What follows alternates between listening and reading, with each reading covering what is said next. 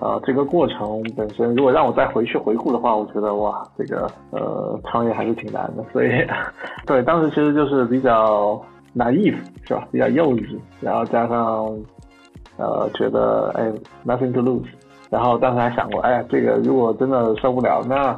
就撤呗，对吧？无所谓了。但后来发现，这个创业起来了以后，它就像你的这个小孩一样，这个你不用说，你不是说说说不干就不干的。所有人都可以说不干就不干，但是创始人绝对不可以。对，但后来整件事情也超越了单纯去写一个软件这么简单的一个一个事情。对。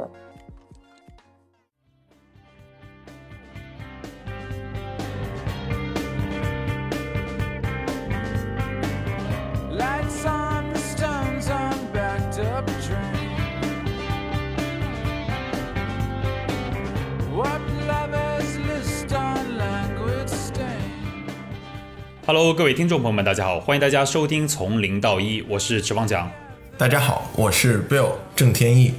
在从零到一第三季中，我们寻找那些真诚、有感染力的新一代行业领袖，让他们的故事和见解能被更多人听到。每期节目我们都会上传到微信公众号、小宇宙、Apple Podcast 等平台。本期嘉宾黄东旭，Ad 是 PinCap 的联合创始人兼 CTO。PinCap 是一家企业级开源分布式数据库厂商，在去年完成了2.7亿美元的 D 轮融资，刷新了全球数据库领域的历史。Ad 本科毕业于东北大学，他是资深的基础软件工程师、架构师，还是狂热的开源爱好者以及开源软件作者。内存数据库 Redis 的高性能集群架构解决方案 Codis 就是 Ad 的作品之一。生活中，他还是一名摇滚乐手。在创立 PinCap 之前，Ad 先后在微软亚洲研究院、网易有道、豌豆荚工作。2015年，Ad 和刘琦、崔秋一起成立 PinCap。在创业期间，他从零开始设计并研发了 NewSQL 数据库、TiDB。目前，该项目在 GitHub 上已经累积超过了两万六的关注数量，被一千五百多家不同行业的企业应用于实际生产环境中。那么，本期节目的主要内容包括：从开始自学 Basic 语言到开源世界，如何在程序开发领域进行持续探索和实践。PinCap 背后的故事，创立的契机是什么？如何拿到第一笔投资？PinCap 独特的社区文化又是如何形成的？还有作为联合创始人兼 CTO，在技术与商业上的权衡和思考。另外，本期节目的片头曲依然是嘉宾给我们推荐的他最喜欢的几首歌之一，来自 Sonic Youth 的 Stone。片尾也有嘉宾给我们推荐的另外一首歌。好的，让我们一起进入本期节目。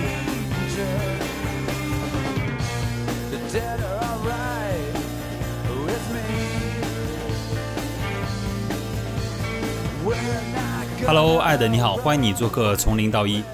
嗨，大家好，很开心能够邀请到你。那么刚才我也给大家简单的介绍了一下你。作为今天开场第一个问题呢，我也想借着这个机会问一问。呃，我看到你最近参加了很多的会议，做了很多的演讲，能不能跟我们分享一下过去 PinCap 的一年发展怎么样？二零二零年也是一个非常特殊的一年。反观今年会有什么样的大的计划吗？其实 COVID。就大家知道，这二零二零二零年是一个非常这个对我们来说非常神奇的一年，有好处也有不好处吧。先说坏处吧，坏处其实就是呃，当然整个这个大的经济的一个环境，我觉得还是或多或少受到一些影响。第二就是其实整个上半年，其实我们都没有办法去办公室啊，或者去去见客户什么，其实这对这种 to B 的行业还是或多或少有一些影响的。但是我觉得一分为二的看，呃，PinCap 其实是一家还蛮特殊的公司。其实从大概五年前开始，刚开始创业的时候，我们就是坚定的走 remote 远程办公的这种这个文化或者实践吧。所以其实从疫情的这个隔离这种就在家就不能出去，就我们的工作本身来说，影响倒是没有太大。但是呢，在业务方面，其实是发生了。呃，比较大的一些一些变化吧，比如说，呃，我们明显感感觉到这个，包括这种电商啊，包括这种线上的一些 business 对我们的技术、我们的产品的需求突然变得非常多，而且第二就是，呃，其实今年正好也是我们开始去做国际化的第二个年头吧，然后正好因为疫情的这个原因，反而其实因为大家其实在对这种在线的业务的需求会更多嘛，所以。特别是在一些这种海外的一些客户，就找到我们，然后做这种远程的支持啊，远程呃协作呀，我觉得反而是推进了我们去走国际化的一个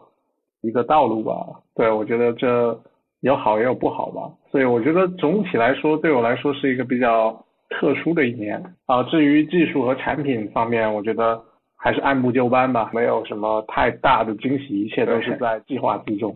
好的，听起来让我想到，我们我觉得未来的公司都应该更深的去部署好这个远程协作模块依赖性的问题了。COVID 真的是感觉带着我们往未来的工作模式跨了一步，一下子就来了一个实战。然后关于数据库产品这个话题，我自己本身也非常感兴趣，设计模式现状瓶颈。不过我们可以把这个问题先留到后面再谈。我想接下来能不能先跟我们的听众分享一下你的成长经历啊，让大家多了解一下你。上次你和我提到。你其实很早就接触了编程，大概是九岁啊，能不能跟我们多分享当时的情景是怎么样子的？因为我接触这个开始写 code 的时间还还算比较早，我记得当年大概是差不多九岁，对，九岁的时候，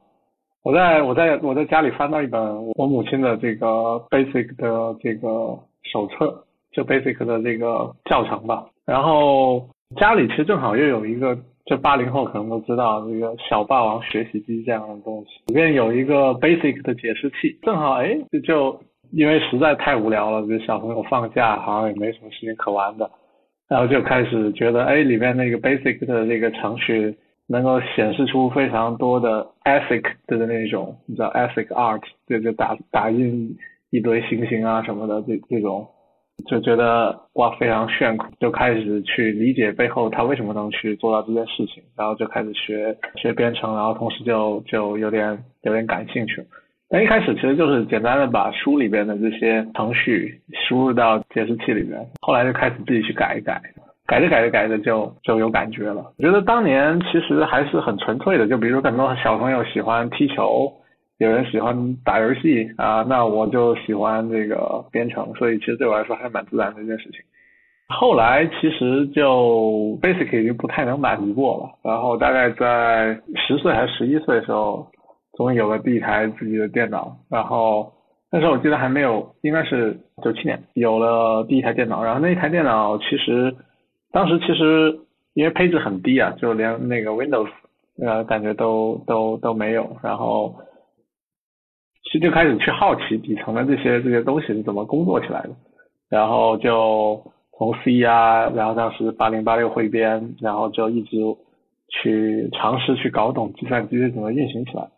然后就那段时间开始去做一些这种二进制的安全啊，或者说一些这跟当年的那些，我觉得当年的程序其实还是写程序还是一件对我来说很很很享受的一个事情，然后。后来到初中开始，初中开始的话就，嗯，就开始接触到 Linux 和这个开源社区，然后，呃，因为其实我我大多数的东西都自己学，所以周边我父母啊什么其实也不会太，不是不是做这方面工作的，那所以其实当时 Linux 社区里边的，我觉得有很多资料啊什么能帮到我，所以，呃，而且整个这个这个 community 我觉得也是当时非常 nice。而且当年这个这个青春期嘛，也或多或少有点叛逆，然后觉得哎呀，这个 Microsoft 不好，然后比较追求这个自由开源软件，然后对，然后就就开始投身这个呃，就开始用 Linux，然后一直就到上大学，呃，爱好又开始转移了，当时就开始去做那个 ACM、ICPC，就做什么算法竞赛什么的。嗯，对对对，反正就是一一路过来，基本上都是爱好吧。当年大概是这样。我其实你提到那些有一些东西，呃，我是在我后面有一些类似的，但是我没有做的那么深。就是我大概是从这个初中的开始的时候开始学那个 C，然后我当时是因为游戏感兴趣的。所以，所以你是在高中的时候，你当时有接续你的这个情况吗？还有就是你在哪里长大？对，我我的老家是在广广西南宁。西南边陲小城，就还挺正常的一个生长环境吧。呃，我记得我家的那本 Basic 的那个书，然后应该是我妈当时的这个，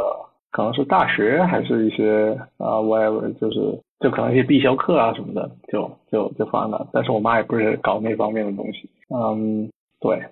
其实我小时候是在桂林长大的，我觉得这样比离起来比较近。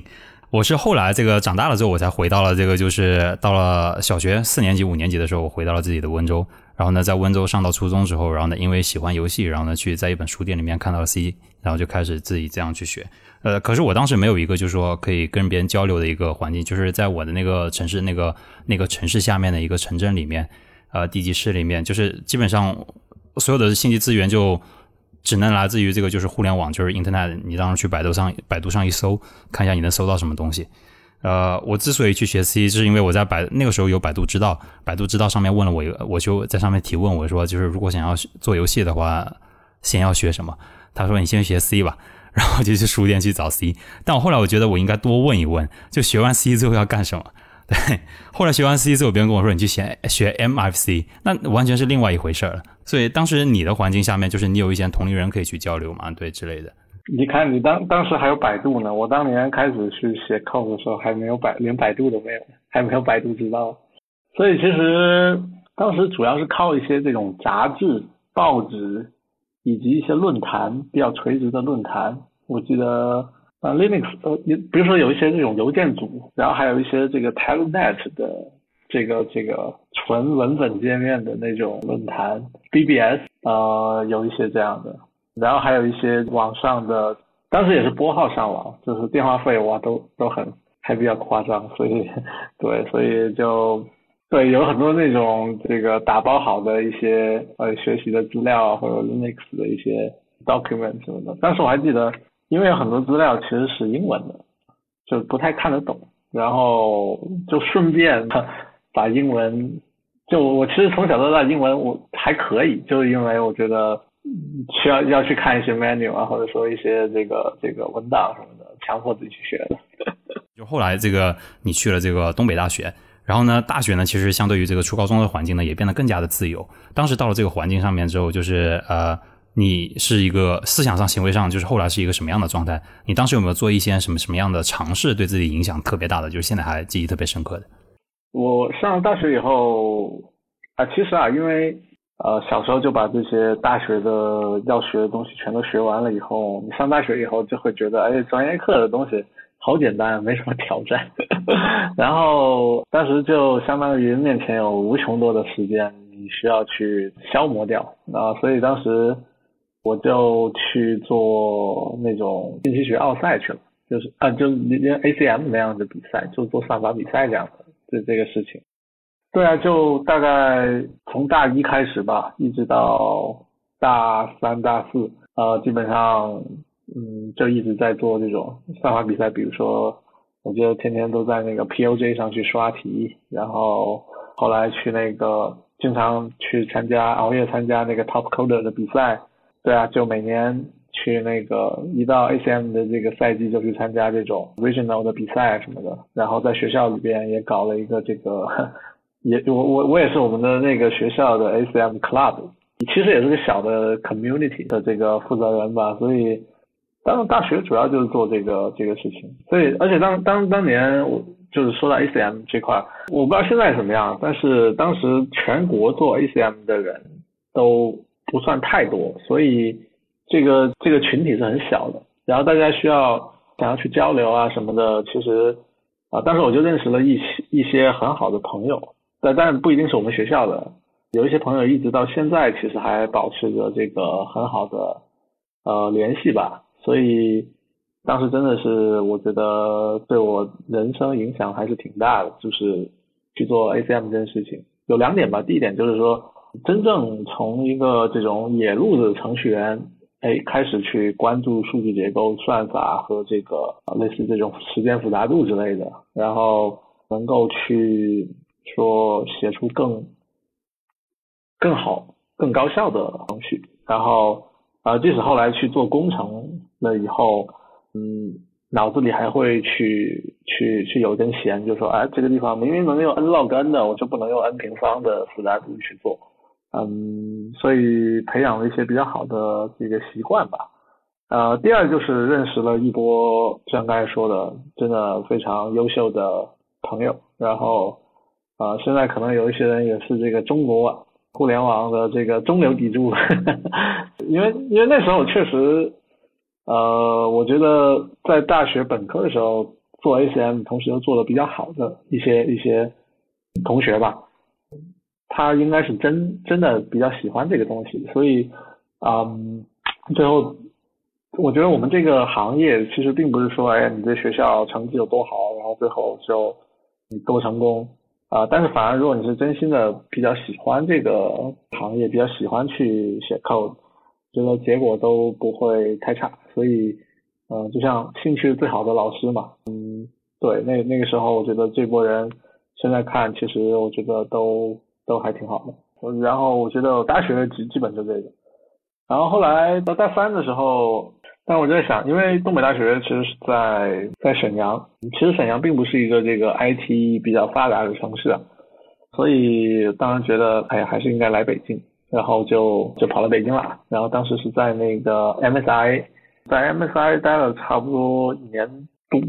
一年吧，一年多啊，就真正体体会到了这个。当时其实做一些一些 AI 方面的研究，可能比 computer vision 就机器视觉这样的东西，但是当时还没有 deep learning，所以所以做做的东西还挺痛苦的。然后觉得啊，完了，呃，以后如果要搞这个，就肯定这个饭都吃不起了，是吧？后来就投身互联网去了，呃，所以其实我大概从大三、大四吧，基本都是在在在北京，呃，各种实习，然后呃，就对啊，就毕业以后就就留在留在北京，当然在网易。然后其实说到这个大学研究生这块儿，其实我从很早就开始觉得，这个不太想去去去读研啊，或者说在学术上面做些什么事情，因为我觉得计算机，我觉得还是这个工业界做的事情比较有意思。啊，就学术界就写写论文，好像这个这个就没有什么成就感。对，我是你当时在上大学的那段期间，应该是零六年到一零年嘛。我是一三年到一七年在江苏大学，所以呃，我呢小时候的在桂林也是就是说一个从南到北的一个这么一个路径。我自己的经历，我感觉有一些类同的地方。我在大学之前，我其实是不太知道这个。N O I 这样的一个东西的，然后上了大学之后，然后呢才知道，就说 OK，其实有很多人是通过这样的方式去学习计算机，正好在很早之前也可以用自己就是兴趣爱好在这里，你也就可以上了大学之后接着去做，你有一个就一个叠加的一个过程，顺水推舟的一个这么过程。所以上了大学之后，我当时怎么说呢？我当时其实大一的时候，大一大二的时候也这个接触这个 POJ 啊，或者是那些 OJ 系统，然后呢，当时在上面做了一些东西。不过后来嘛，就是我有非常实际的情况，就是我想赚更多的钱。但是在一三年到一七年那个时候，写 Web 最容易赚钱，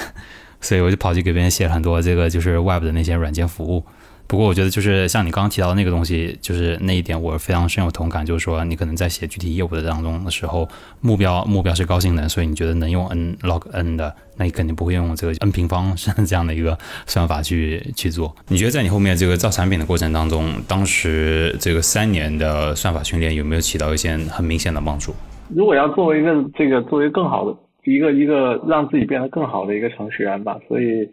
呃，对于这种算法数据结构的这种敏感，或者说对写出效率极致的这种程序的追求啊，本身其实这是一个追求啊，并不是说，比如有有很多人把这个事情给完成了，他可能完成也挺好的，但是有有一些人会说，这个虽然我完成这个工作了，但是它这个效率不高，或者说这个东西代码不漂亮，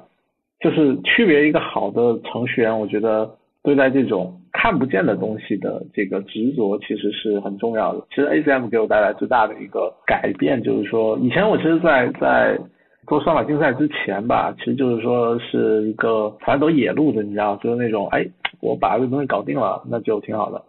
就是你会享受这个造物的过程。但是呢，做这个 ACM，然后就是算法竞赛做接触过了以后，慢慢的就还开始去。能够发现这个背后的一些美感，就是这个程序啊，或者说追求更高效率的，就有这样的一个 mindset 在后面，所以我觉得在这对我还是挺重要的。对我后刚才你也提到了，就是毕业后来你当时在这一段期间嘛，然后呢一边学习这样东西，然后也去了北京，然后先后去了这个就是微软研究院，然后也去了网易有道，然后再到这个豌豆荚。其实说实话，我我稍微了解了一下，就是你当时你你也在网上有稍微提一提，就是当时在里面做的一些事情嘛。你当时好像这些团队里面，其实当时你做的一些工作的内容都是不太一样的类型。但是现在呢，后来你到 Pinkav 里面的时候，是非常去做底层架构的这种就是分布式的系统。确切的说，是从什么时候开始研究这方面的工作啊？还有就是你当时在这个选择这几份工作之间，是一个都是出于一些什么样的契机？是一些自然而然的过程吗？还是就是说自己想去换不同的这个？软件开发当中的类型，对，因为嗯，其实这样的，因为我接触计算机的时间比较早，然后其实从最底层到最上层的东西，从最底层几乎到到汇编，甚至 bare metal 的东西，啊，到操作系统，然后再往上到这个应用的开发，再往上到前端，然后其实我还能写 CSS，我还写过 iOS 的 code，基本上是就是什么都能做，然后但是呢。我当时在这参加工作了以后，其实第一份工作其实是，嗯，当时在做那个有道词典，就真正经的工作，就是 full time 的，在网易当时是，啊有道词典，然后有道词典的一个，就后来反正就是那听起来有点凡尔赛啊，但是后来整个这个这个做了几年，整个下载量做到好几亿的时候，你就对这种做 to C 端的产品没什么感觉了，然后。最开始觉得，哎，我应该追求一些不变的东西。什么东西是计算机科学从诞生到现在都没发生变化过的东西？于是就开始往往下面去走，因为我我当时感觉，哎，越往下的东西其实是越不变的东西。然后开始做 infrastructure，从这个，呃，我记得当时其实，在豌豆荚的第一第一个第一个工作其实是做那个 WebKit。就是浏览器的内核的这块东西，就相当于客户端的 infrastructure。然后在豌豆荚的后半段的时间啊，我觉得嗯，客户端的东西我不太想做了，我想去看看这个 web server、web 端这种处理 large scale 的这个东西的这个 architecture，然后去做一段时间 backend application，就是去去做服务什么的。然后后来发现，哎，这个再往下。它是 infrastructure software，就就类似这个 database 啊，或者说一些 cache 啊，或者说一些这种 distributed storage 这种东西。然后越来越往下，然后这个就是，其实如果你看我做的工作的一个主线，就非常简单，就是从从开始第一份工作从上面一直一直一直一直一直一直往下走，终于找到了我觉得不能再下的东西了，就到 database 了。呃，但是呢，还没去搞编译器和操作系统，当然未来 maybe 可能会那个什么，但先把这个东西做好再说。所以，对，就是其实这个我觉得是蛮自然的，因为我其实做很多选择，我不会去考虑这个东西挣不挣钱，有没有什么前途，主要是比较有趣，我就会，就这点可能比较任性。但是如果你做一个事情都觉得没意思，就是为了挣点钱，那那那我反正在我这边我是不太会想做这样的事情。所以当时其实去做这个 distributed system 也是因为会觉得哎事情比较有意思，就这么多计算机，这么多台服务器是怎么协同在一起去去工作的？怎么去这个？因为摩尔定律毕竟失效了嘛，所以分布式系统我觉得还是一个比较比较迷人的一个问题。然后这分布系统里边最难，当时我们看到的最难的一个问题就是。就现在我们做的这些事情，怎么去把这种 relational database 或者说这种传统看上去是一个单机的一个 database 软件，把它变成一个分布式的一个一个一个架构，但是同时又能去保持原来在单机上面的一些，比如说 consistency 啊，或者说一些这个 decal 说这种这种复杂的使用习惯。就当时就觉得，哎，这个问题就像这个珠穆朗玛峰一样，然后是需要等待，就没人做过，然后我们就觉得，哇靠，这个东西太牛逼了，然后一定要做出来，那那那就好了。就当时我们其实自己也比较膨胀，就觉得，哎呀，这个自己这么厉害，没有什么东西做不出来的，然后就就选择了这个东西。就是关于你刚刚提到那个 consistency，也是我最近开始研究数据库里面的时候，我开始有一些想法，我觉得。我不知道，我不知道你怎你会怎么想？我觉得永远都没有 consistency。但是，但我可以放到后面再讲这个话题。只只不过是我呃，我也需要一些更多的 input。在其他采访当中，你当时也提到了，呃，你们团队在这个豌豆荚遇到了这个 MySQL 的这个规模化的问题，然后无法在这个公司内部解决，所以就萌发了这个创立新数据的想想法。那么除此之外，就是是否还有一些什么其他的因素，就是影响你真的走出来去决定，就是说 OK，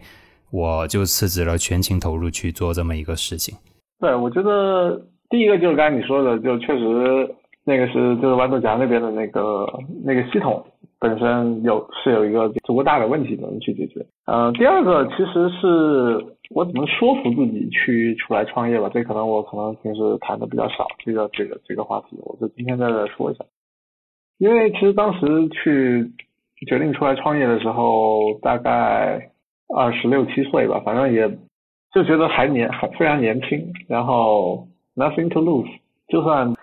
这个事情做的不好，或者说做挂了。大不了回去上班呗，是吧？也没有什么太就是 nothing to lose。我觉得当时就就就一个心态，就是说，哎，就是这个时机或者这个机会，呃，看上去还挺不错的。但其实是。我们当年这个对这件事情的复杂度和创业本身的这个难度估计的有点错误，但我们觉得哎，创业还挺简单的。但现在想想，哇，所以这些东西回头看看真的是太，其实还是挺挺挺挺艰辛，同时又运气还挺好的，所以才能才能做出来。所以，嗯，但现在其实也没还没有做到太好了。但是，呃，这个过程本身，如果让我再回去回顾的话，我觉得哇，创业还是挺难的。所以，当时其实就是比较。Naive 是吧？比较幼稚，然后加上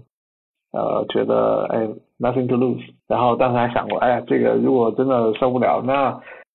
就撤呗，对吧？无所谓了。但后来发现创业起来了以后，他就像你的这个小孩一样，这个你不用说，你不是说说说不干就不干的，所有人都可以说不干就不干，但是创始人绝对不可以，就 对，所以就是一个呃还蛮。呃，蛮有意思的一个一个过程吧，但后来整件事情也超越了单纯去写一个软件这么简单的一个一个事情，对啊，怎么说？蜘蛛侠说的，这个能力越大，责任越大。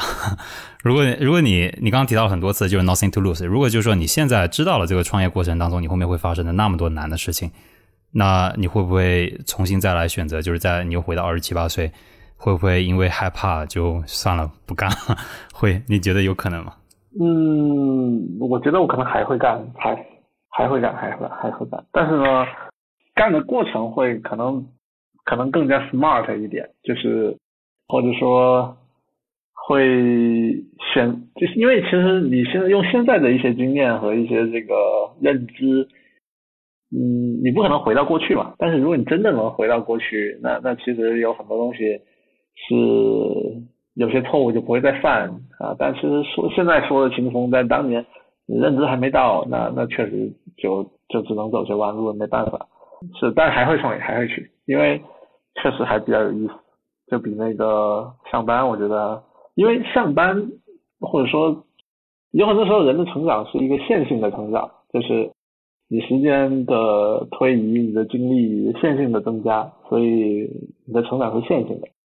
当创业的话，就是强行把你拉到一个完全陌生的领域，比如说，就像就像一个人，你不会游泳，啪，直接把你丢到大海里，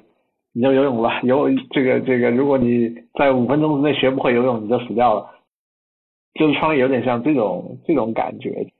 它会让你的成长是一个非线性的成长，但一旦你去把这件事情做完了以后，你回头一看，哇，原来自己成长了这么多，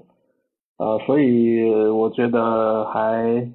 所以其实你就注意到没有，完全没有任何一句话提到财务回报啊，或者说一些我要因为这个创业我要赚多少钱。其实我觉得这些其实这些东西都不重要，因为如果你的目标是奔着这些这些去的，你的这个长久的支撑的力量是不足的。我个人觉得是不足的，因为你你在你那个阶段，你会说，哎，我确实这个挣到了这么多钱，那然后呢，是吧？但是如果你的目标或者说你的期望是说个人的成长以及我要完成这件很很牛逼的事情，如果是以这种动机的话，你你其实是会进入一个永远不会去满足的一个一个状态。所以，呃，我觉得如果你要去大家要去创业，呃，可能会选一定要选一个第一这个这个东西不要那么简单就能拿得到。啊，第二就是啊，这件东西你做起来会觉得哇，这件事情太有意思了，太牛逼了，啊，我一定要马上就要去做。对，这这这就是我觉得呃，startup 的一个呃很重要的初心吧。对，我也具体的问一问，就是当时你们三个人一起出来的时候，当时朝的一个目标是什么？就是当时决定好，就是我要做一个什么样的东西？当时的目标非常简单，这这这地方稍微有点技术了，就。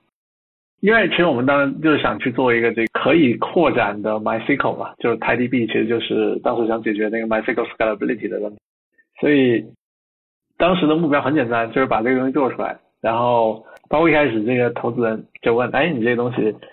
市场怎么样啊？然后我说，嗯，挺大的，反正挺大的，不知道，但挺大的。啊，但是这些东西确实很难，对，这东西确实没人做出来过。然后同时我们觉得可能这个大家都会需要，而且这个东西又很难，那就做吧。所以，对，当时是有点幼稚，但是还好，这个这个坚持下来。对，所以其实初心很简单，就是想把这个东西做出来。当时你们写 BP 了吗？就是你们见投资人的时候，就是我听说好像说你们甚至连写都没有写，对，具体是一个什么？那是怎么样一个场景？我靠，谁知道当时当时谁当时我们这三个人哪知道什么叫 BP 啊，是吧？都不知道有这个概念，就是什么叫 BP 这些都不懂，对。然后说，哎，这个当时是决定出来创业了，然后我们三个人就讨论，哎，谁认识投资人？啊，有一个哥们儿，这个这个说，哎，我一个朋友的朋友好像是搞投资的，这个介绍一下，那就约了，那就聊呗。但但是我觉得这个投资人，我觉得还是比较果断，然后也可能这个这个当年闲钱比较多吧，对，就很快。然后我们当时觉得啊，原来拿投资这么简单啊！我们不不是不是太主流，我们我们我们有 VBP，然后也不知道什么是 BP，然后这个见面就是聊，哎，这个系统的架构应该怎么做呀？然后。这谷歌的几篇论文到底是什么意思啊？Spanner、F1 什么的，给他讲了一通。哎，他倒觉得这个这几个人看起来有点疯狂啊。因为反而有的时候你会看到一个，如果有一个 idea 中规中矩，大家都觉得哎，这个事情呃没什么意外的，是吧？嗯，那反而可能不一定是个好 idea。就人人都觉得好，或者说人人都觉得这个东西嗯不错，这不一定是个好 idea。什么是好 idea 呢？就有些人觉得我靠这个东西太牛逼了，有些人觉得这个不行，或者说这个不可能做得出来。当有一些人会觉得一一一一个 idea 非常 crazy 啊的时候，这时候 maybe 这是一个特别好的 idea。就当时我们其实想，这三个人就想做一个我靠这个全世界所有这么这么多大公司，然后。啊，都都没有做出来，同时也没有这个人去想过的事情，因为大家是觉得这件事情太难了，这这不可能做得出来，所以当时我们也是有点高估自己的能力吧。我觉得这是一个怎么说，非常激励人的一个故事。我觉得，我觉得他们可能就是，我说经纬那位投资人，我觉得他可能是他不他不一定是投产品，我觉得他们可能投的是就是投人。哎，其实。对，其实早期投资就是投人，因为你你这东西实在太早期了，然后早期到这个就是我们当时出来创业的时候，一行代码都没开始写呢，只是说哎有个大概的一个想法，不像很多这些创业公司出来一开始已经可能有一个 demo 了，或者说一个原型了。我们当时想啊，这个东西大概花个两年时间应该能写个第一版吧，啊对啊，就就这种心态出来。对，所以连个 PPT 都没有，所以当时就敢投，我觉得嗯还挺。但如果我我是投资人，我可能在当年投我自己，我可能不太会投，对，因为呃因为太 crazy 了，对。然后我想说，在我们正式开始去谈这个 PinCap 的这个话题之前，能不能先给我们的听众就是简单的介绍一下这个 PinCap 是什么，现在在做什么样的事情？嗯，我先说做的事情吧。其实刚才其实反复在提到这个数据库这件事情。呃，其实给一些完全没有用过数据库或者听说过数据库的这个听众科普一下数据库。就是大家有没有想过，比如说现在我们用的各种这个 APP 啊，用的社交网络呀，去的电商啊这些网站，你每一次在上面看到的这些。商品的信息啊，你的登录的这些 user profile 啊，你自己的购买记录啊，或者说你的订单交易记录，到底是存在哪的？啊，不知道有没有大家去想过这个问题？这个其实其实是都是存储在这个这个这个数据中心里面一台台服务器上，它跟你在电脑里面用的什么 Excel 没什么区别，反正都是存在数据库里，存在 Excel 里，然后你电脑关机了，第二天打开，这个数据还在，是吧？你看我们在做的东西就是一个服务器版的 Excel，但是呢，第二个问题就来了，你的这个。你有没有想过，比如说你一台电脑可能这五百一十二 G 或者说一个 T 的磁盘，呃，你这个全国人民的数据都往你的这个电脑里存，那超过了这个容量该怎么办，是吧？哎，这时候就你就需要就一个很自然的想法，我就搞搞另外一台服务器或者搞另外一台电脑，把这个数据放一点到那个上面，就两个均摊一下，是吧？呃，就是这个过程扩展到一千台、一万台的时候，你的这个你要去查一条记录到底在哪个 Excel 里，你就会很痛苦，对吧？所以我们在做一个什么东西呢？我们在做一个这个呃，事实上它也是这种分布式的，就多台服务器这个这个帮你把这些数据存起来。但是呢，在你查的时候，我仍然能够以一个你就像操作单机的你的 Excel 一样。去操作，我自动帮你去管理这些数据到底存放在哪台服务器上，同时这边保证这个数据的一致性啊，还有这些这个故障自恢复的这些能力其实都有。再举，这刚才是一个比较这个 IT 的一个比喻啊，然后我举一个更加日常生活的，就像我们平时喝水用杯子是吧？这个杯子就是一个容器，你想象一下，数据库就是一个杯子，就是一个容器。然后你的数据就像倒到里边的水一样，你倒这个水，你倒满了，这个杯子满了，你再往里倒，它就会溢出来，对吧？嗯，所以呢，我们在做的事情就有点像，我们设计了一种魔法的杯子，这个杯子你不管怎么往里面去倒水，这个杯子自自动就会变大，然后永远能够帮你把这些水装下来，你喝的时候也是把它可以当做一个杯子这么去喝。就是一个呃这么一个一个东西，所以呃这也不难理解为什么个我们的客户其实有好多好多，我们用户也有好多好多，因为各行各业都需要杯子。所以现在我们看到的互联网世界可能是就是一个座，就比喻一下，可能就是一座座这个地面上的高楼大厦。呃，我们的工作就有点像在底下去修这个下水道的，虽然看不见，但是非常重要。对。我说讲讲这个可能就有点像是说，就是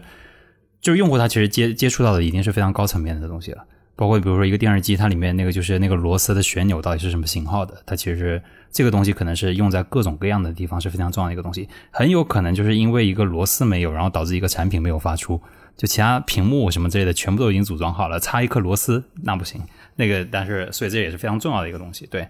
话话说那个就是我刚刚也也有一个问题还想问的是说这个 PinCap。到现在，就是我刚提到了很多这个关于社区的这个文化上的一个事情，就是你们在这边也用了这个，就是说开源的形式去开源自己的产品，呃，然后你在早期呢也接触到了很多 Linux 的社区。那么我想问的是，在 PinCap 构建的这个社区和其他的社区是否会有什么区别？还是你心里有心，你心里有一个图像吗？还是其实你是想要做的是一样的事情之类的？首先，我觉得这个。开源这些社区文化，它是有一个这个类似这种普世价值观的，比如说这个平等啊、共享啊、开放啊，这些其实是这种大面上一定是一样的。当然，就是在中国，其实运营一个开源社区会有一点点，有一些具体的动作上，一些这个一些技巧上是有点不一样。这边比如说。像我们怎么去？因为大家知道现在这个啊，我就说我们的一些一些一些技巧吧，或者说一些这个运营的一些还蛮有意思的东西。首先，我们其实是这个社区最重要的是用户啊。其实我们一开始是说整个优化的方向就是能让这个软件有更多的用户。其实因为你想，其实这个事情也比较自然。就像可其实可能很多海外的一些开源社区更重视开发者啊或者怎么样，但其实我们呃一开始吧就是更重视用户，因为你我们当时的假设就是说你只有用户足够大，用户足够多，同时他用的足够深入，它就像个漏斗一样啊，自然会有一批人在这些用户里面涌现出来说，哎，我要去掌握你这个东西，我要去改进你这个东西。所以其实你一开始像一个鸡生蛋蛋生鸡的一个问题，如果你的目标就是说我去搞这个这个开发者，就是说，哎，你帮我 contribute code，但是他事实上也没在用这个东西，所以对啊，这个其实你你会做起来很费劲。但是呢，如果你是一个 heavy user，你你其实就有很多的动力去说，我往这个东西里边去 contribute，嗯，所以啊，这是第一个有点不一样的，所以我们觉得 adoption 或者说这个用户其实特别重要。啊，所以我们会会花很多的这些时间去优化你去尝试或者去使用这个东西的一些体验啊，这是第一点。第二点就是说。中国的这种 community 文化，它其实并不是自己向上的。这怎么说呢？就是在美国，其实我参参与过很多美国的一些开源项目，它可能这些呃活跃的开发者，他事实上可能 day job，他他的日常工作是另外一件事情，嗯，但是他可能是在业余时间就是觉得哦这东西很好玩，然后我要去 contribute。但是中国其实这种情况比较少，嗯，这个当然也有啊，可能主要是一些学生啊，或者说一些。嗯，业余爱好者吧，但是这种是至少在我们社区里边不算一个主流。我们主流其实还是说，呃，一个大的企业或者说里面的一个数据库团队，然后他可能在大规模的已经在使用着这个 database，在使用我们这个产品。然后呢，这个公司的这个，比如说 CTO 说，哎，我觉得这个东西我们用了这么多，有点不放心，我是不是应该让这个团队去？去派几个人去研究这个东西，啊，于是就会相当于有一个团队，内部有团队去研究它，然后这时候那个那个公司可能高管会找到我或者找到 Pinkap，就说，哎，这个呃我们虽然没有预算，但是这个我们会放一些人在这个上面，然后说，哎，那挺好的，我帮你去把这几个人培养成我们社区的这种 committer 或者说一些这个这个 contributor，然后对于这个使用的这个公司来说，它相当于有人对这个东西很熟悉啊，风险得到了控制。对于我来说，我拿到了我的这个 contribution 啊。对于实际上再去做或者说再去 contribute 或者说这个在这个公司里实际上去维护这个东西的人来说，他在一个开源项目上的贡献，其实对他未来升职加薪呐，包括去如果以后职业生涯跳到其他公司啊，人家一看哦，这里原来是一个这个。知名开源项目的 committer，那他是吧？这这个可能是比做一个企业的内部的代码要更好的一个事情。所以这三方，我们呃这个使用者这个公司的高管，以及实际在参加这个开源项目的这个这个人，他拿着这个工资再去 contribute，所以这三者的这个利益的链条就打通了。所以这个是我们很多社区里边的一些活跃的用户啊。啊，他们的一些这个，嗯，其实这么来，这跟这跟在海外有点不太一样，跟那些自底向上的开源项目有点不太一样啊。这是这是第二个特别呃不一样的地方啊。第三个不一样的地方就是，我觉得啊也回复不了的，就是这个包括一些本土化的运营的手段，比如说这语言是吧？啊，虽然我们这个官方主要的这个。这个这个在 GitHub 上其实都是用英文在沟通，但是事实上我们的一个一些啊 local 的一些活动啊，或者说一些论坛啊什么，还是以中文为主啊，所以啊会更本土化一点吧。其他的还好，对，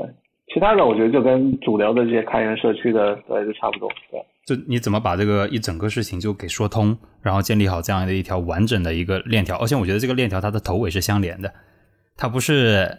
就是从这边走到那边就没了，它连在一块儿了，就是它一个正向螺旋向上循环，我就有种这样的感觉。当时我进到 KingPub 设计上面有一句话嘛，它上面写的就是你们的其中一个页面，就 KingPub 的那个 Community 的那个页面上面写的就是，如果你有正确的态度，有趣的事情自然会找到你。所以我们相信对这个技术的追求和对开源的热爱是把你带到了这里。欢迎加入泰 DB 社区，和我们一起开启一段精彩的旅程。当时这一句话就是非常吸引我。然后同时呢，我也看到了 PinCap 上面有一个页面是，就是一个项目做的，就是 PinCap University，PinCap 大学。然后呢，当时那个朋朋友们就告诉我说，如果你在这上面就是 go through，就是走完这上面的这些流程，甚至就可以直接成为你们公司员工了。那就业都有保障了，对，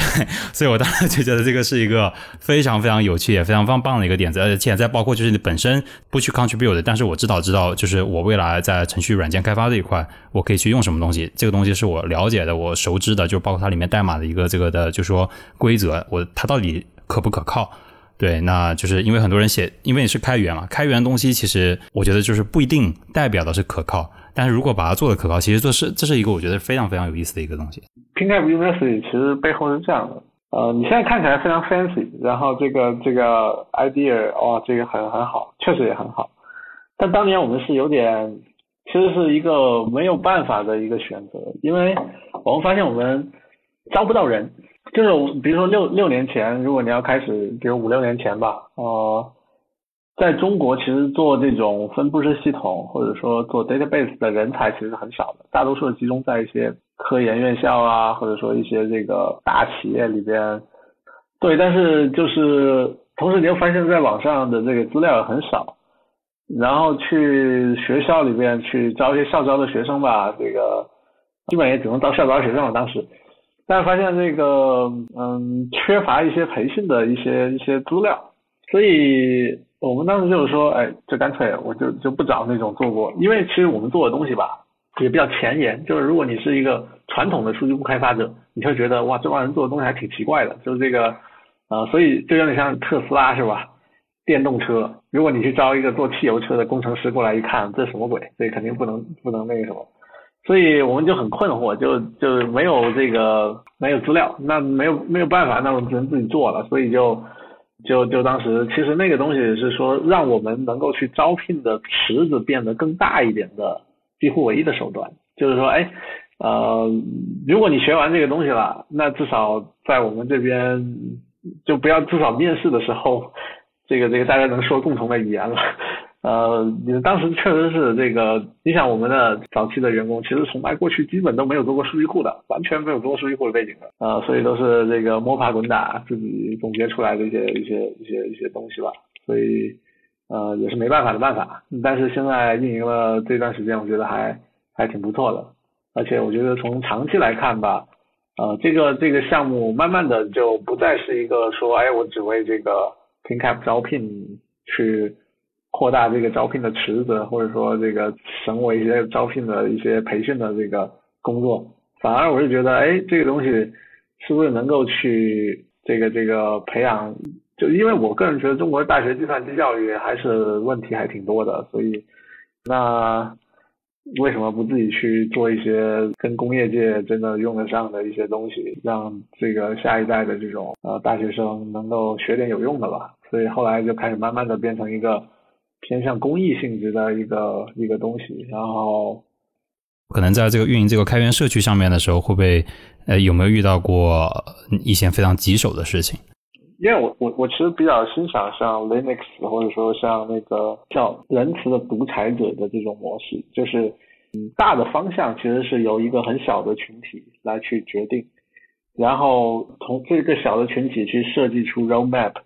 然后设计出这个。社区运转的规则、基本法是吧？然后让大家在里边一往一处使。但是第一点就是你一定要设立一个让大家都认同的目标，比如未来开 t b 我应该往到那个方向去，大家认不认同？如果认同的话，你就相信我们，然后这个这个是吧？就就就往后去走。所以这个社区的脑子这个部分啊，一定要想的特别清楚啊，而且它的这个决断力以及这个拍板能力要。要会比较强，所以我觉得这是 PinCap 的一个社区的文化，它并不是说哦大家各各抒己见，自己去松散型的想做什么做什么，不是的，它是一个呃有点点像计划经济的一个这个这个这个社区，但有有确实也有一些这个困难的这种这种时期吧。社区这边，我觉得唯一的让我觉得比较困难，或者说这个自己不太满意的一个事情就是。社区的成长速度可能比我们自己的这个认知提升的速度要快，就是我们没有想出更多的玩法，让大家更开心的去在里边去协作和玩。所以，嗯，这听起来有点有点虚啊，但是这个确实是我们的一个我的一个特别大的一个感受，就是明明有很多资源在在你面前，但是当时怎么没想到呢？为什么没有去 link 起来呢？所以就有时候会比较较着急吧，或者说就是就看到很多这个社区的这些小伙伴的智慧也好，还有这个啊，真的是经常会超出你的想象。嗨，各位听众朋友们，告诉大家一个重要的消息：从零到一的听众群已经开通了，在这里你可以和节目制作人直接沟通，和听友们交流，结识在科技、金融、咨询等行业的年轻行业精英。欢迎大家添加微信号 go to 下划线 helper G O T O 下划线 H E L P E R，期待你的加入。好的，那么刚才其实我们也讲了很多这个就是开源社区和这个就是说呃泰迪 B 一些创业的一些故事，但其实所有的那关于这个泰迪 B 和泰 KV 就是下面这两个产品呢，大家其实都是可以在 GitHub 上面就是随时都可以获得得到的。大家在这边做了非常非常多的工作，直接因为开源这么一个形式，你直接就可以拿到。所以我是想说，就是说这边有两个点吧。第一个，我可能说先说一下这个技术上的点。TiDB 和 TiKV 它主要的核心呢是有非常高的一个扩展性的。首先，第呃想问一下，就是说从你的角度来看，现在行业内对于海量数据存储的这个需求本身是一个什么样的？因因为像你刚刚提到这个 TiDB，它是提供一个 scalability，那什么样的东西它会开始用到了 scalability？现在有些公司的 CIO 或者 CTO 来找我说，哎，这个我什么时候能用你的东西啊？或者说你的东西能够解决我什么问题啊？我一般是这么回答的：当你要来找我的时候，你现比如现在你问我，我我我我我能解决什么问题？那说明你还没有遇到这个问题。当你开始要去思考这件这件事情的时候，或者说有种种迹象。比如说这个系统开始抖动，你在开始知道要去思考容量规划，然后真正去体验这个痛苦的时候，你一定会来找我的，因为你你你这那时候才能真正知道我在做什么东西，否则我现在跟你说一大堆技术，你肯定也听不懂。但你真正开始去维护这个 MySQL sharding，或者说再去思考我怎么去把北京的订单放在北京的服务器上，把上海订单放在上海的服务器上，或者说这个两边这些数据又怎么去交叉去做分析。就这种遇到这种时候，你你脑子里就想到一个有个太金币的东西在在后面等着就好了。所以如果要我说一个黄金的一个标准，就是如果你是一个公司的技术负责人，你在肉肉眼可见的这个时间内，你你觉得啊，我这这个东西一台服务器或者说一几百个 G 是吧？这数据量很小，其实大可不必去去研究什么分布式啊，或者说这个呃泰迪币什么的。啊！但是你开始脑子里会觉得，哎，我是不是未来三个月我的这个容量就不够了？我是不是要进行我的业务要做重构啊？这种时候，对，这个就是一个这个黄金的 signal，你这时候想到有这么一个东西。所以我觉得这个里边，过去吧，就比如说十年前，如果去看这个问题，大多数公司都没有这么大的这个数据量的问题，可能两三台机器、三五台机器，你在业务层设计的好一点，可能也就解决了。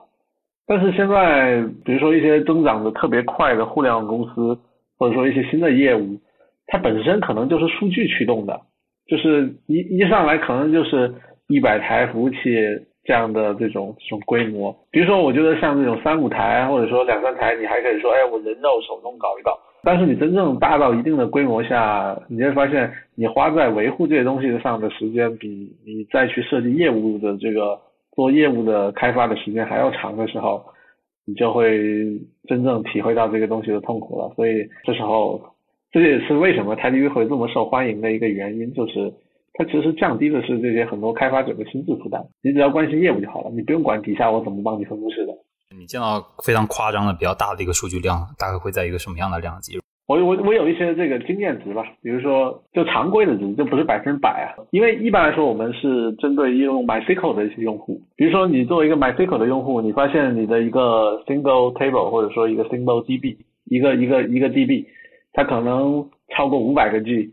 同时还在肉眼可见的速度去增长啊，那可能是一个 signal。第二个就是 single table，你一张一张表可能里面有超过一亿条记录。同时在这个这个高速的增长，哎，那你可能要得想一下。啊，第三点就是你的业务的这个这个流量这个非常大，然后一台机器可能扛不住，你明显看到网卡或者 CPU 撑不住了，这可能也是一个这个流。那我们数据不停的往上增长的话，我们目前这个数据库行业里面有没有什么一些就是你觉得会是瓶颈的？就是我们现在目前在这个行业里面，数据库本身这个圈子里面有没有被在现在目前在被什么样的东西所主导？不论是 technical 上面的，还是一些就是说在你刚刚提到一些社区文化上面，包括一些就是说我可能会想到一些 case 啊，比如说我们有一个网站就是那个 DB Engines Ranking，呃，那个是用来数据库排行的，然后现在排名第一的是 Oracle，前十的可能有 Redis 啦，有这个 MongoDB 啦，还有那个 MySQL，可能当然也在里面。泰 DB 作为一个就是说我们新兴之秀的话，那在这边会不会遇到哪些一些就是说早期开发一些推广上的一些瓶颈呢？嗯，其实瓶颈到我觉得还好，就是因为 TiDB，首先我先说整个这个这个 database 这个行业是什么东西在 dominate 是吧？ecosystem 生态其实是最重要的，就是说你到底有多少开发者会习惯用你这个东西。比如说 MySQL 跟 Postgres，明显 Postgres 可能是在一个，就有很多人会觉得 Postgres 的这个设计会比 MySQL 更优雅，或者说这个性能更好什么的，但但其实我也不这么认为。但是呃，有一点上是真的，MySQL 的生态或者说 MySQL 的用户 DBA 比 Postgres 要多很多啊，所以你会看到这个，如果我是一个新的一个创业公司的一个 CIO 或者 CTO 是吧？我在选择用一个技术的时候，我一定选择用的人多的这个东西啊，这就是 ecosystem。所以其实 database 这个领域其实 ecosystem 主导。对我们来说，其实，在早期的推广里边，我们选择了一个策略，就是我不去重新发明一个 ecosystem，而是说我们选择兼容 MySQL 的生态。因为 MySQL 本身它已经是一个这个最大的一个这个生态，是吧？对于用户来说，他去看待你或者使用你的这个学习成本是很低的。呃，所以其实早期我在去推广的时候，在产品设计理念里边去强调的一个点就是 migration cost，就是迁移成本尽可能低。呃，所以这点其实是我觉得有点取巧或者说有点借力的一个一个东西。呃，但这点啊非常 work。呃，就早期的从零到一或者说 ice breaking 这个这个阶段，就是靠着呃一是 MySQL 的痛点，第二就是 MySQL 的 user。还有 user experience，呃，这个人家一看，哦，我不用改任何代码，我就能用，或者说我不用改任何代码，我就能解决我的问题，那为什么我不试试呢？啊，一试觉得，哎，确实解决问题，然后就这个飞轮就转起来了。那么关于数据库的一些性能指标上面呢，我们一般会讲到吞吐量、延时，还有连接数量啊等等这一些数字，特别是关于这个分布式的数据库这一块，延时和吞吐量之间的关系呢，大家就尤为关心。有时候你比如说吞吐量一上去了，延时也跟着上去。我们想要把延时往下降呢，那吞吐量要跟着下来。那么在实际的业务过程当中，有时候你想要避开这个数据库的读写瓶颈，你就给它额外的再加了一层缓存。那么这个也是我可以想象是一个比较常见的一个操作。可是额外的一层缓存又带来了额外的这个数据一致性的问题。那我想问 黄总，在这边作为一个资深人士，在这个行业里面怎么看待这个问题？首先，对于 database 来说，你刚才关注的点 performance 这个地方拆开来看，对于这种传统的数据库来说，特别是这种单机的数据库，它的 scale 本身是有限的。其实你在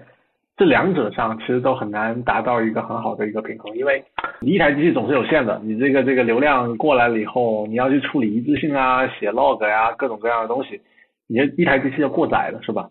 所以其实对于分布式数据库来说，呃，你可能要抛弃掉一个一个观点，就是，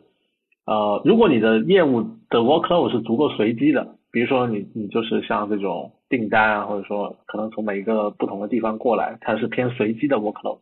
对于分布式数据库来说，它的 throughput 基本可以做到无穷大。如果你的 workload 比较随机，其实对一个分布式来数据库来说，它可以相当于通过比较好的 balance 的算法，能够去帮你把这个 workload 打在不同的机器上。所以随着你的这个呃，如果你的机器越来越多，对机器增长，其实你的业务不用改任何东西，你只要有足够的带宽，然后你的 throughput 就可以做到做到线性扩展。但是 latent latency 这件事情其实是它是一个恒定的值。一般来说，分布式数据库它都 latency，你要去实现这种强一致，它可能需要走这种多台机器去做交互，去做两阶段提交之类的这种算法，就是通过网络的这个这个这个能力去保证这个这个一致性。所以它的 latency 啊一定会比单机的数据库的 latency 要大，但是它的优点在于 throughput 可以做到很高。所以你你怎么去利用这个这个点呢？就是在分布式数据库的时代，其实你应该去把分布式数据库当做你整个系统的 the source of truth，就是说你无论你的缓存怎么去去去做刷新也好，去去怎么也好，你一定要去，你整个系统里边一定会有一个最终的 the source of truth，是吧？你缓存可以失效，但是你你知道你往一个地方去读，它一定能读到最新的数据、最准确的数据。所以你的缓存只是为了加速这个 the source of truth 就好了。嗯，事实上这个这个设计的思路也不是那么太难想，因为过去其实大家都缺少一个这样的非常好用的可以 scale 的啊强一致的 the source of truth。但是现在比如说像 TiDB 啊，像像这样的这种 NewSQL database，其实嗯提供了这么一种可能性，所以让你的系统架构就变得很简单，你不用再去思考在缓存里面的一致性。你要觉得这个东西不一致，你直接把缓存设置成过期就好了，因为他知道从数据库里面拿到的一定是这个这个一致的。对，很多时候这个系统的设计确实是 case by case，但是呢，有一些大的东西是不变的。我觉得反正一切都 trade off，反正你能 trade off 什么就对啊。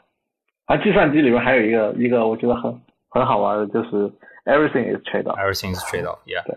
然后。呃，话话题回到我们这个 TiKV，就是 TiDB 呢是用这个 Go 写的，然后 TiKV 呢是用 Rust 写的。我自己本身从去年啊，应该现在来说应该是前年开始，我也变成了一名就是说 Rust 的粉丝。你们在这边的布局真的非常非常的早，因为我们看一下编程语言的这个使用量，我随便讲，我就讲，我只是讲一个非常粗糙的一个使用量。我们说 Java 有百分之二十的人写，C 加加有百分之二十的人写，JavaScript 有百分之二十人写，Rust 可能只有百分之零点六的人写。所以你们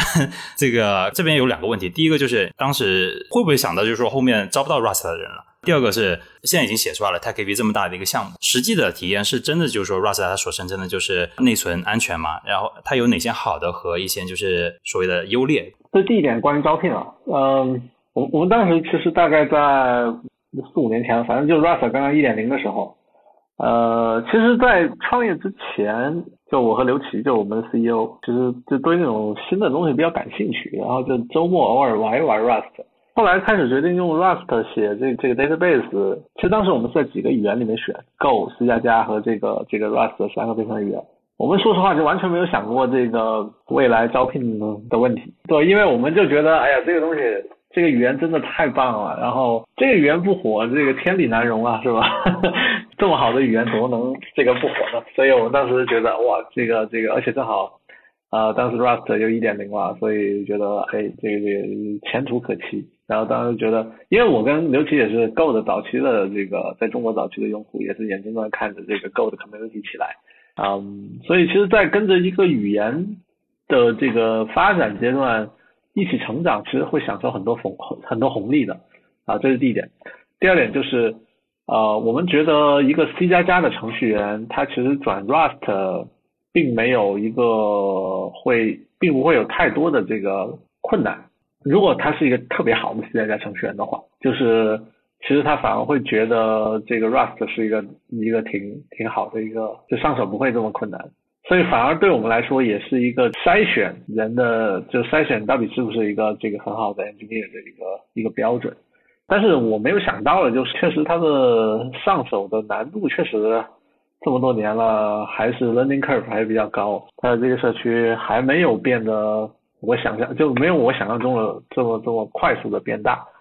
但是 anyway，我觉得在人才方面，我觉得我还是还是比较乐观的。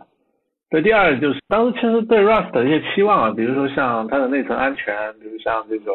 这种 zero cost abstraction 是吧？这些很好的这这些特性。但其实我们我我就不说好话了，好话大家就到处都能看得到。但是其实它也有一些不好的地方。就是在早期，其实你嗯在写 Rust 的时时候，当时我们写的时候，社区其实什么东西都没有，基本上，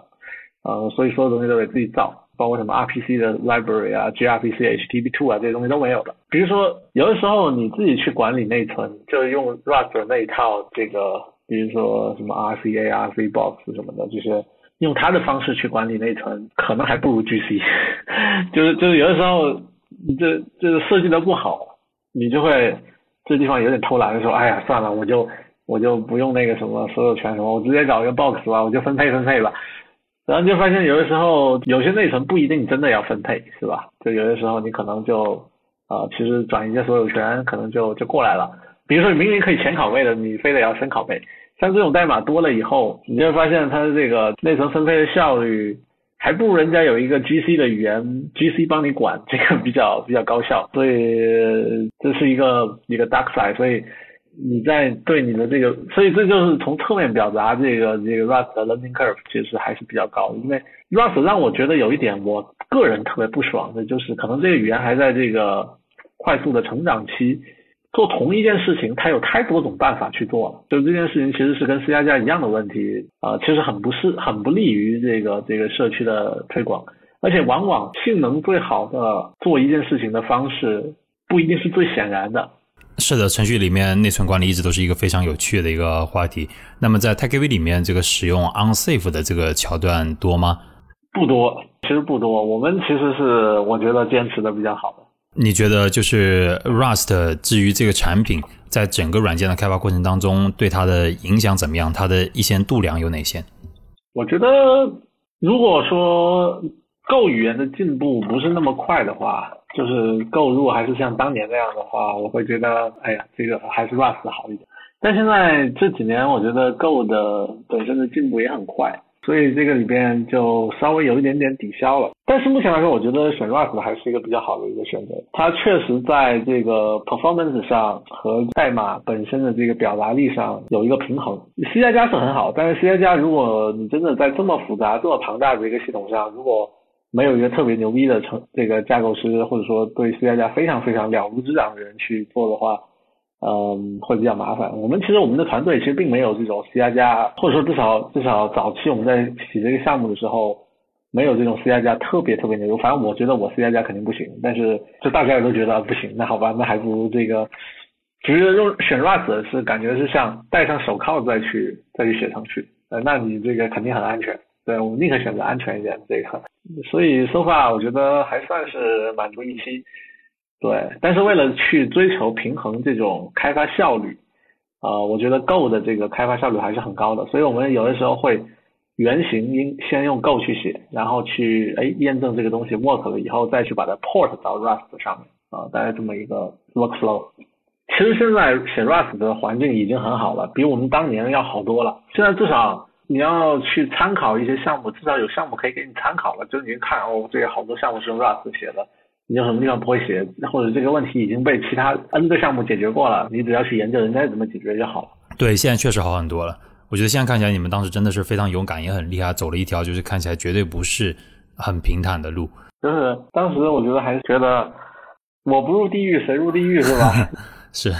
那有有没有哪些东西就是在随着你就是说在这个数据库行业里面越待越久，然后呢对底层设计的这个设计？越来越久，开始有一些认知被刷新的。因为我这个问题本身问的也是比较宽泛一点，我我觉得我在日常生活当中，我有一个这样的小经验，就是说有些东西你把它就是想不明白，你做不好它，是因为你根本就是对它理解就不透彻。我觉得有有几个点，就是在设计 database 或者说做软件的过程中，可能会给对别人比较受用的吧。第一个点，能分层的就分层，一个问题的解决其实是，比如说。一个大的问题，你总是可以去把它抽象成不同的这个层，然后不同的层之间，呃，内部是一个很高内聚，然后这个分层带来的这个好处，其实是远比说简单的去做一个这个呃分工带来的这个好处要要明显要大。就是最明显的好处就是说，哎，不同的这个人或者说不同的代码，其实可以放在不同的地方。但是你在去做这个分层的这个过程中，会迫使你去思考，比如说就像这个引擎，你要去换引擎一样，是吧？你要你它会其实是迫使你去用一个 API 或者说去用一个契约或者协议的方式去思考软件的设计啊，这这个我觉得啊是很重要的，就是说分层其实是比如早期 TiDB 设计中我觉得最重要的决策之一，第一个，第二个就是。刚才其实，在在前面我也提到了，就是说，任意复杂的系统啊，其实都是构建在一些最简单、最显然的原子的规则上面。你去找到这些原子，然后去把它实现出来，然后让这个系统自己生长出来。这这个这个是第二点，这上面抽象。第三点就是能够有可能会出错的地方一定会出错。就评价一个系统的一个质量，呃，其实我觉得，比如说对于 TiDB 来说，我们用来做测试的这个代码的数量应该比我们数据库内核还要大一个数量级，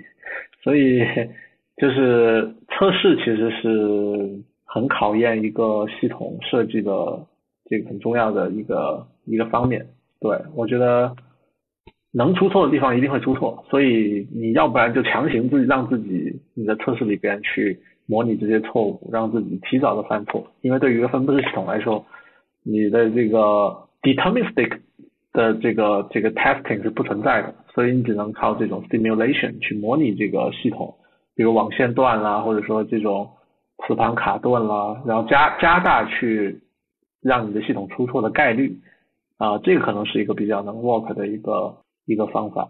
对其他的，我觉得，比如说对关于就是特别到 database 这一块吧，就是我觉得，呃，一个好的 database 其实有时候 performance 啊，或者说一些这个这个其实跟跟这个技术不太相关了，但是我我觉得认知比较比较重要的一点就是，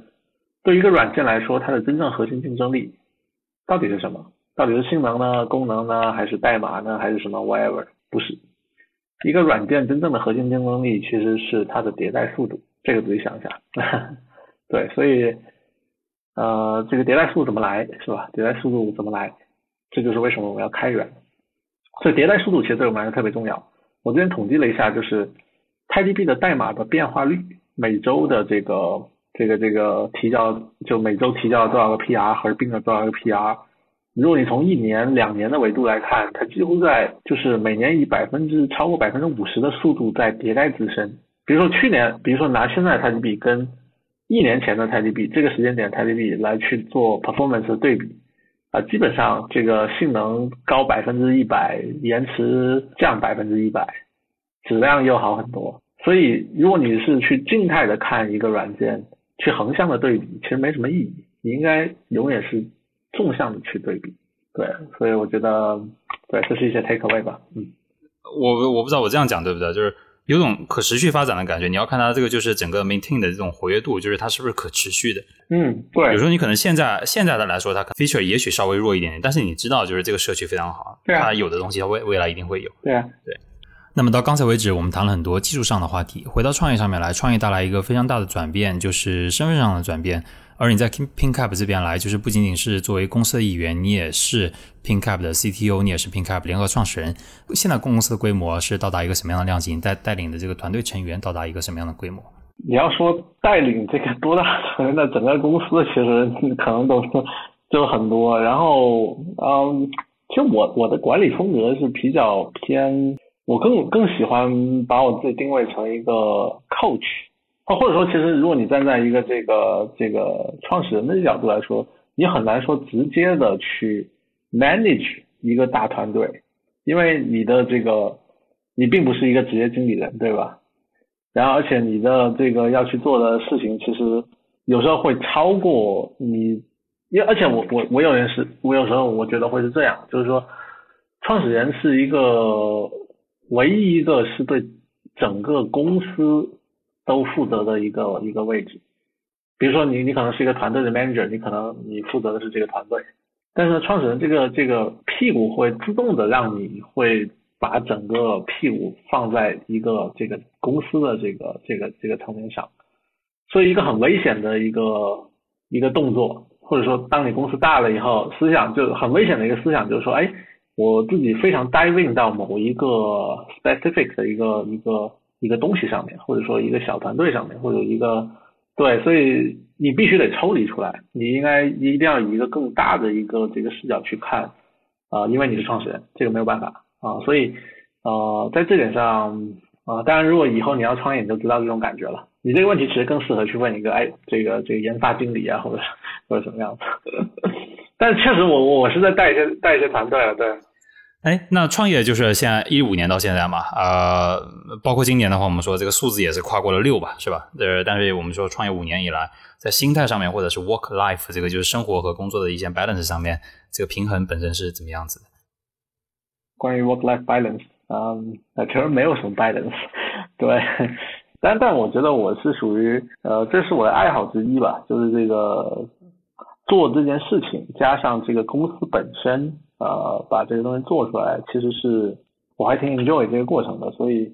也不能说这个 work 就是 life 嘛，对吧？所以就没有什么 balance，它本身就是 life。第二就是我确实有一些爱好跟我的本职工作完全没有关系的，就比如说你看后面这些这么多这个。呃，琴呐，还有一些艺术的东西，但但这个，嗯，但我觉得从更深层次上来看，它又是统一的。就是，比如我不知道你们有读过一本书，叫做《黑客与画家》啊，是吧？这个我相信你应该应该读过保罗·戈汉。所以其实在我很小的时候，对于这个编程啊，或者说对计算机的喜爱，归根结底可能是对一种这个美和秩序的一个渴求啊，所以。呃，就是说音乐艺术无非是美的另外一种表达方式，那写程序可能是另外一种这个这个方式啊，所以它本质上其实一样的啊，这个对。但是通过像这些，比如弹弹琴啊，可能能够事实上也是一种放松吧。生活之余还是会有一些这个业余爱好去帮助一，就是 out the box，对。对对对，就放空一下，嗯。那在实际工作当中，你是如何调动这个团队成员的热情的呢？就是向着同一个目标进发。呃，我觉得生活当中其实会经常碰到一些例子，就是大家虽然在谈论同一件事情，但其实脑子里面想的这个最终的这个样貌是不一样的。嗯嗯，我觉得我觉得这样的，就是这种问题每个公司都会遇到，所以这个里边我觉得，嗯，我觉得有个解法就是，可能大家在去真正在开始做事情的时候。之前其实应该花更多的时间去去拉平每个人的认知，就有我觉得你你遇到这种问题，很多时候就是哎大家可能觉得哎好像差不多了就开始干了，但事实上并没有达成这个一致，因为因为其实像这个问题，我们之前包括到现在吧，我觉得或多或少也还会还会存在，就是因为其实人跟人之间的语言语言是很很弱的一个东西，是吧？比如说像编程里边通过消息来去传递。你总是没有共享内存这个来的来的准确，是吧？所以呃，语言其实是有的时候到底是不是真的达成一致了？前期可能一是几个这个特别是团队内部，一是要营造出一种就大家都可以各抒己见的这么一个这个这个文化和氛围，就大家也不要心里有话藏着憋着，不要说，一定要说出来。第二个就是说，这个能够充分的去沟通，即使大家是最后达不成一致，那对于大家的不一致，知道大家不一致，可能也是一种一致，对不对？所以，所以我觉得前期的可能是沟通的一些一些问题吧。至于很多人说，哎，企业文化什么的，我觉得这些都是 baseline，或者说，我觉得，呃，如果你连这个公司想做什么事情都不太认可，那那反那你加入来干嘛？所以。对，所以其实如果在大的方向上是是互相认同，那剩下的我觉得就是沟通了啊。但是绝大多数的我见过的朋友团队都会这块上会沟通还是不够啊。就是在做一个具体事情之前，对这件事情的目标、过程、认知大面上一致，但是落地上是会不一致。但这个是有解决办法的，就是沟通。这五年来，就是做的一些事情上面，就有没有就是现在回想一下，有没有哪件事情觉得就是其实可以做得更好？其实是有的，哎呀，但这种都是马后炮。我觉得有很多事情，那事情就多了去了。我先说一个技术的这个问题，就是在用 Rust 写这个 TiKV 之前，其实我们先用 Java 在 HBase 上去做了一个 TiKV 的一个实现。当时其实最早 TiDB 的一个是，那它并不是现在这样 Go on top of 一个 Java 一个一个 Rust，它底下是 HBase，那个那个东西浪费了我我我个人差不多半年的时间，但是后来觉得哇这个在 HBase 上不行，那 performance 太差了，然后这个东西没法改，这个社区也不是我们自己的，也没法控制，呃对，而且写 Java 太痛苦了，然后对那个是一个特别我觉得。我个人觉得做的不太好的一个技术的一个一个一个决定吧。第二个就是，嗯，我觉得我们早期其实对于这个用户体验这件事情，啊，从这个是商业商业和战略上来去说啊，就是说用户体，因为我们都是这个 infrastructure engineer，其实早期。就是就是对于用户体验这件事情，其实的关注，嗯，是不够的。就是早期去做这个这个东西的时候，对一些可运维性啊，或者说一些安装部署这些事情，呃，投入不够，包括工具这块，其实觉得哎呀，这个还是做内核比较牛逼，是吧？啊，但反而其实你会发现，一个数据库软件它周边的这种生态，或者说，呃，所以后来我们就一直在补课，就是在这个 ecosystem 还有 tools 还有易用性这些东西上，这个这个去补课。嗯，其实这一块，呃，如果更早的去做设计啊，可能会更好。就是我觉得生态跟那个，就是生态工具和那个刚才那个 Java HBase 那个决策是，我每次回想都会觉得哇，so stupid，那这个为什么这么笨？对，非常笨。而且还还有一个就是，如果能再早一点去认知到，就刚才我跟你说那个，自己其实并不是一个 engineer 了。你应该是，就是这个认知的改变，如果发生的更早一点，会会更好一点吧？对。就在你后面那个就是用户体验那个事情上面，就是那你现在是怎么样去解决它的呢？其实这说起来很简单，第一，首先你得重视，是吧？第二，你得把它当做，比如说，这很简单，你就把你当做是一个这个没有用过这个东西的人，然后你真正去体验，去去看看到底什么地方用户会卡着，是吧？你自己当一下用户就知道了，这是第一点。第二点就是不要害怕去跟用户去聊。所以刚一开始我跟你说，哎，我可能每年要花很多的时间去一对一的去跟实际使用我们的 database 的这个用户去做深入的这个沟通啊、访谈啊，听不进批评啊。所以我觉得这点其实还是挺重要的。就是有很多做开源软件的，就是特别喜欢听人家说，哎呀，这感谢感谢，好用好用，牛逼牛逼。但是听不进这个东西，哎呀，你这不好用，或者说你这个哎一坨屎什么的，这个其实我反而我现在啊，最近这个也是认知有点改变，就是说这好话就听听就就得了，然后反而像一些人家骂你的东西背后，其实可能是有这个这个这个可以挖掘的东西，因为人一般不会这个莫名其妙的骂你嘛，是吧？这背后肯定有理由。虽然人家可能比较激动，但是那个 背后你一挖掘，搞不好确实是很不好用的。所以，对对对对，我觉得非非常的受用。那还有刚才这个在技术上面那个难点的话，你后面就是你你当时是怎样经历了个怎样一个思想斗争？觉得就是说，哎，那个那个那个时候其实没有，就当时很早嘛，早期也没什么人，就一个人一两个人在搞的，所以对特别早期特别早，所以说你们都不知道，这是一段黑历史。后来我就不说了。确实还挺斗争的，但但当时是说，哎呀，先写出来勉强能跑再说吧，然后 quick and dirty，所以这里面又有一个 take away，有有一些路看起来是捷捷径，但其实你回头看，都是弯路。如果有一件事情，这个你你想听起来就觉得好像挺难的，但是最终的目最终的收益可能会更大，你一定去选择那条看起来更难的那条路，然后千万不要是这个。这个选择一条一眼看过去就挺简单，能能出活的这个路，这一定要小心，因为其实你的大脑会倾向于选择短期能获得 reward 的这条路径，但是可能会去忽略掉这种长期的这个收益，因为这件事情在短期它可能会更更痛苦，所以很多时候你的 emotion 或者说你的决定。它是下意识的，就是写在你基因里边的。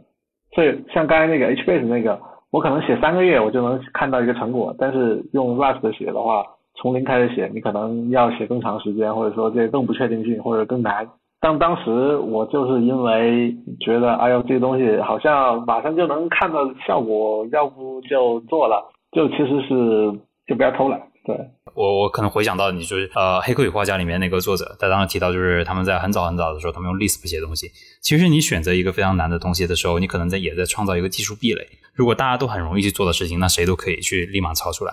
其实跟这个跟语言没有没有太大关系了，就是说，而是选择一个长期更难且正确的事。这听起来有点鸡汤，但是。确实，我们实际上的这个体感告诉我们，有些事情它虽然是看上去短期完全没好处，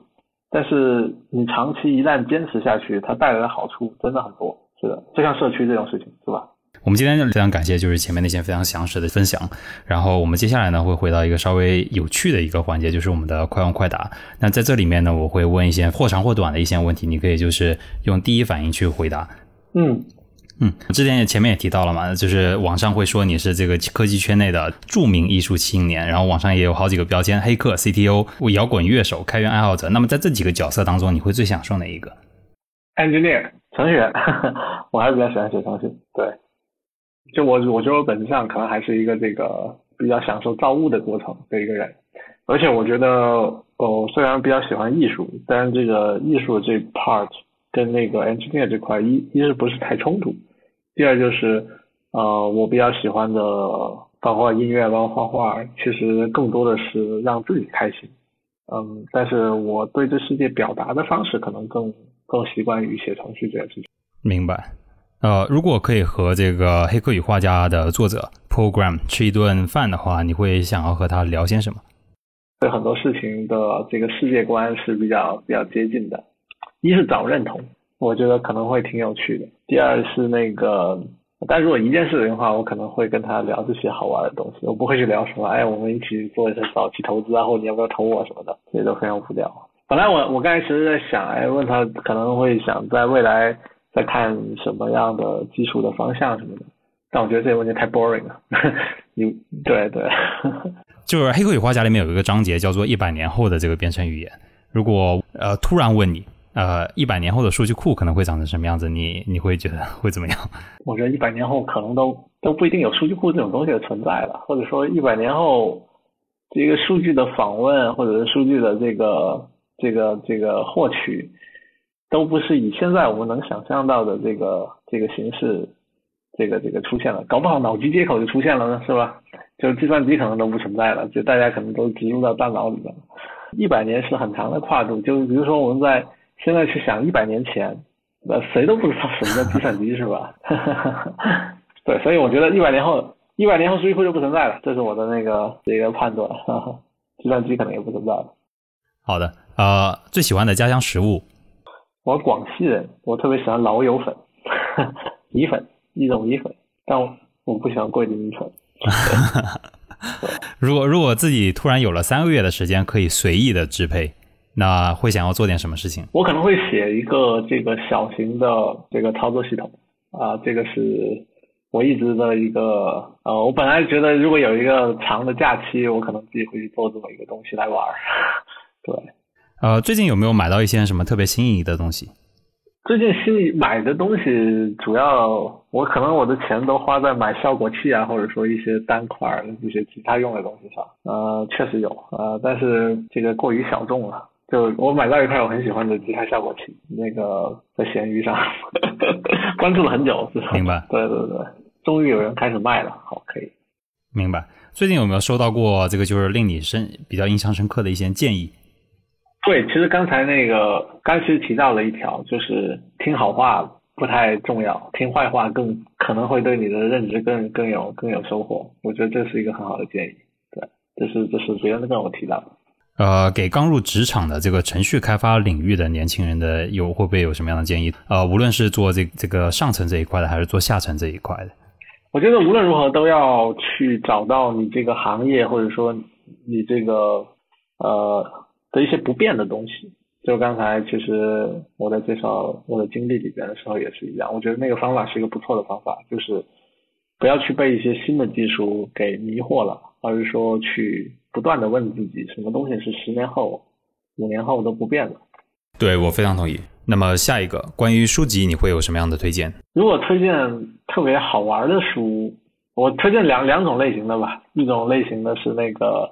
呃正经的这个这个这个呃，比如说商业啊什么的啊。我最近其实读了几本书，我觉得还挺不错的。一个是那个呃 No Rules Rules，就是不拘一格，就是 Netflix 那本。啊，那本我觉得还还挺棒，去讲 Netflix 的那个企业文化，包括还有一种，还有一本是那个红帽的，叫 Open Organization，叫开放组织，怎么用开源的 culture，就是红帽的历史吧和这个企业文化之类的一本书，也很棒。然后还有一本是那个有一本书叫客户说，是那个拉姆查兰写的，怎么去理解，或者说如果你是一个公司的销售负责人，或者说如果你是在做这种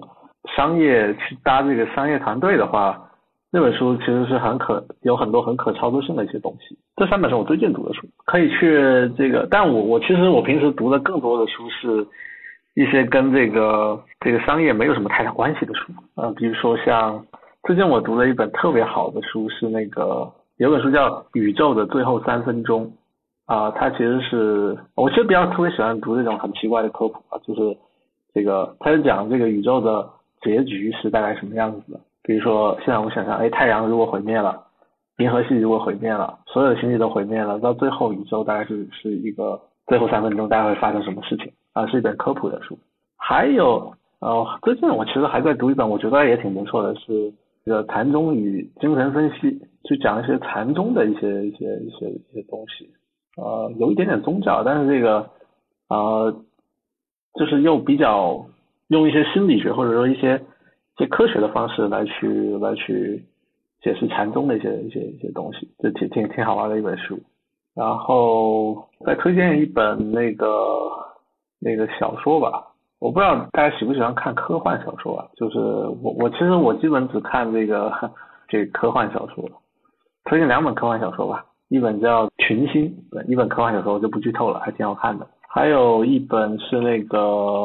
我最近正在看，叫叫那个《月球城市》。其实《月球城市》这本书是那个呃，有一部电影特别有名，是那个《火星救援》的那个电影的那个剧本的作者，最最近写了另外一本书，也是那种这很好玩的工程师特别喜欢的那种话唠，同时又很硬的科技的这个风格的。这小说很棒，觉得听起来特别有趣，回头我要去仔细的去看一看。那么我们今天的最后一个问题是关于这个最近在生活上或者是工作上最遇到的最暖心的事情是什么？能给我们分享一下吗？其实，其实我我我经常遇到非常很多非常暖心的事情，比如说，我觉得可能还是从 community 里边，我我看到有很多呃 Hackathon 的一些，就其实最近比较 Hackathon 嘛，就 TiDB 的 Hackathon，我看到了很多这个小伙伴或者说一些。真的素不相识的一些人，因为这个活动，这个一起很开心的去去玩儿，然后我也觉得很暖，然后大家这种很纯粹的热情在里边，然后让我很感动。对，好的，那么节目最后再次感谢艾德给我们带来的非常精彩的分享，也祝 PinkUp 在新的一年里越来越好，也非常期待你们会给技术圈内带来的更多、更强、更快的服务。好的，感谢，谢谢，谢谢，谢谢，谢谢。节目最后，如果大家觉得本期内容不错，希望可以多多点赞转发，也可以加入我们的听友群，在这里你可以和节目制作人、主持人直接沟通，和听友们交流，结识在不同行业的年轻行业精英。欢迎大家添加我们的小助手微信号：go to 下划线 helper g o t o 下划线 h e l p e r。好的，那我们下期再见，拜拜。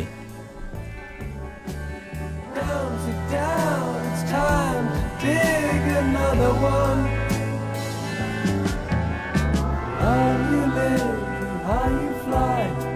but only if you ride the tide. Balanced on the biggest wave, race towards an early grave.